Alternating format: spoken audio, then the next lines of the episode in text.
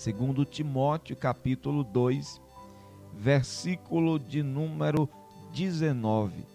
Diz assim: Todavia, o fundamento de Deus fica firme, tendo este selo: O Senhor conhece os que são seus. E qualquer que profere o nome de Cristo, aparte-se da iniquidade. Ora, numa grande casa, não somente há vasos de ouro, de prata, mas também de pau e de barro, uns para honra, outros, porém, para desonra. Queridos, nós vamos estar falando nesta manhã sobre vasos de honra e desonra. Qual você escolhe ser? Nós observamos aqui na palavra do Senhor Jesus, quando o apóstolo Paulo ele fala com o seu filho na fé, Timóteo, como deveria ser a conduta de Timóteo, como deveria, o que deveria Timóteo fazer.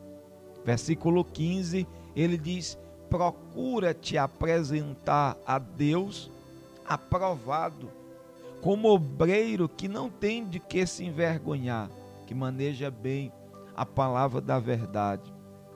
Mas em, em contraponto ao que Paulo diz a Timóteo, ele traz aqui o nome de duas pessoas que agiram de forma errada, Imineu e Fileto, e diz assim: E a palavra destes roerá como gangrena, entre os quais são Emineu e Fileto, os quais eles se desviaram da verdade, dizendo que a ressurreição já era feita, estava pervertendo a fé de alguns.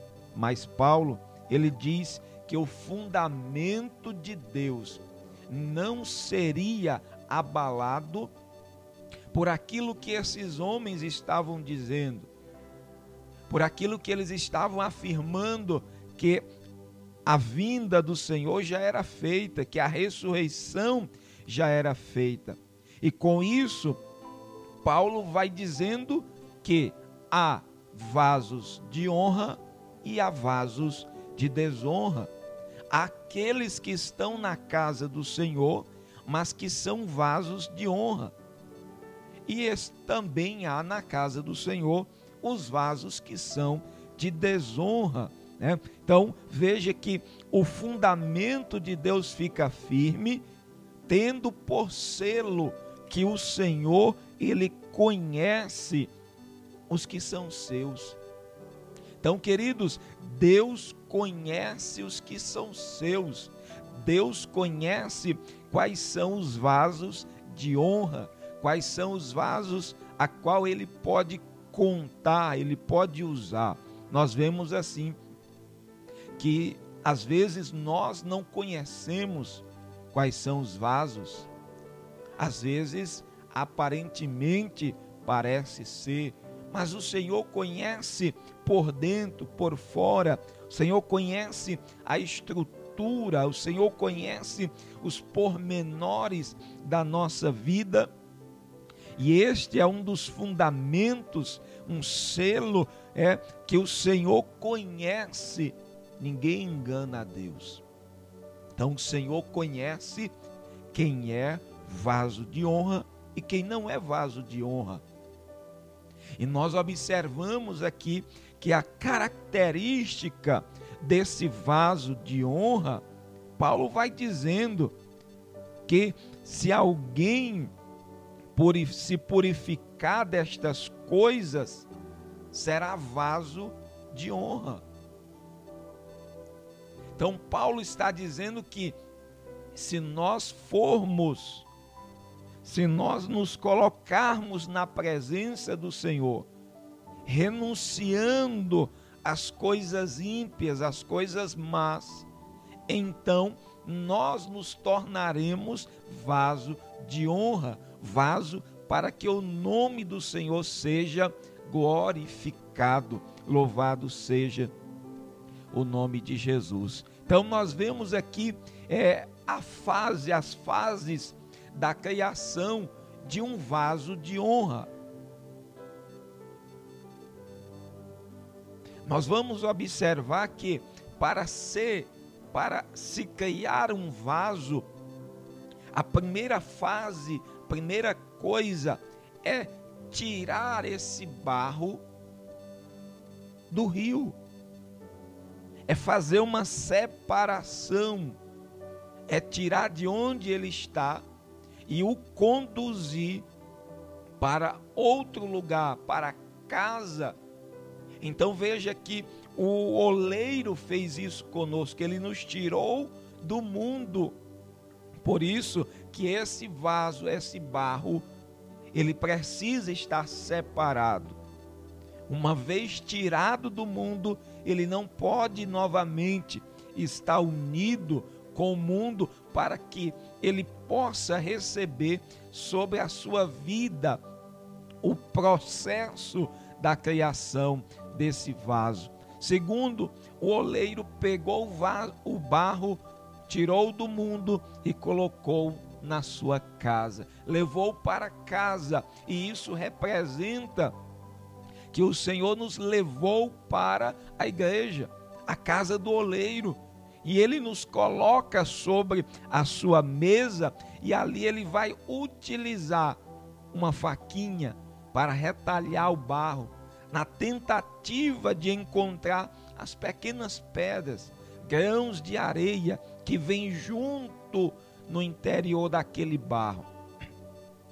Da mesma forma, o Senhor ele pega a sua palavra, a espada do espírito, para cortar, para tirar as pedras em nossa em nosso coração, pedras que não conseguimos enxergar. Mas a palavra ela vem mostrando a palavra ela vem revelando aquilo que está no nosso coração para que nós possamos nos tornar uma terra boa.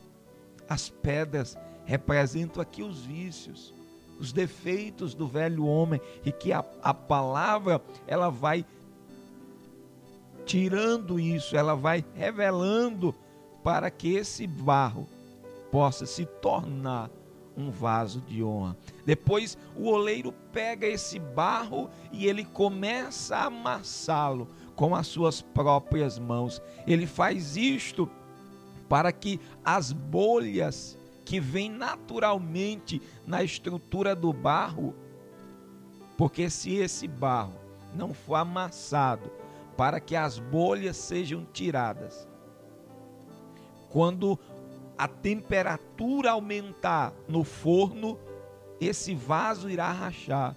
Da mesma forma, nós precisamos ser amassados pela mão do oleiro, já que muitas vezes, veja, nós guardamos mágoas,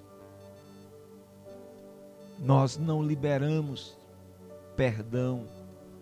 Às vezes há algo ali no nosso coração que precisa ser amassado para ser tirado, para ser liberado perdão, para que nós não sejamos quebrados na hora da formação desse barro, desse vaso. E nós observamos que durante todo esse processo em que o oleiro está com a palavra cortando, procurando as pedras, amassando para tirar ali aqui as imperfeições desse barro, ele está sempre jogando água. E esta água revela, apresenta o trabalhar do Espírito Santo em nossa vida nos consolando, nos amolecendo o nosso coração, para que Deus venha nos dar forma e nós venhamos nos tornar um vaso. Jeremias ele disse que o vaso quebrou na fase, nesta fase em que o oleiro estava amassando o barro. O barro estava lutando contra o trabalhar do oleiro estava faltando a presença do Espírito Santo. Quando o Espírito Santo está nos amolecendo, queridos, é mais fácil nós nos colocarmos na posição que o Senhor quer. Mas quando o nosso eu está aflorando, então nós não nos submeteremos à vontade de Deus, do Espírito Santo. Mas quando nós ouvimos, quando nós nos deixamos ser modelados pelo Espírito Santo, nós estaremos nos rendendo à vontade do Pai. E aí nós observamos algo que depois que ele faz esse processo todo de separar o barro, de trazer o barro para casa, depois começar a tirar alguma pedrinha, amassar para que possa se fazer ali a começar a tirar o ar que está, as bolhas de ar naquela massa, naquele barro. Ele vai colocar na mesa para começar a rodar e dar forma àquele vaso.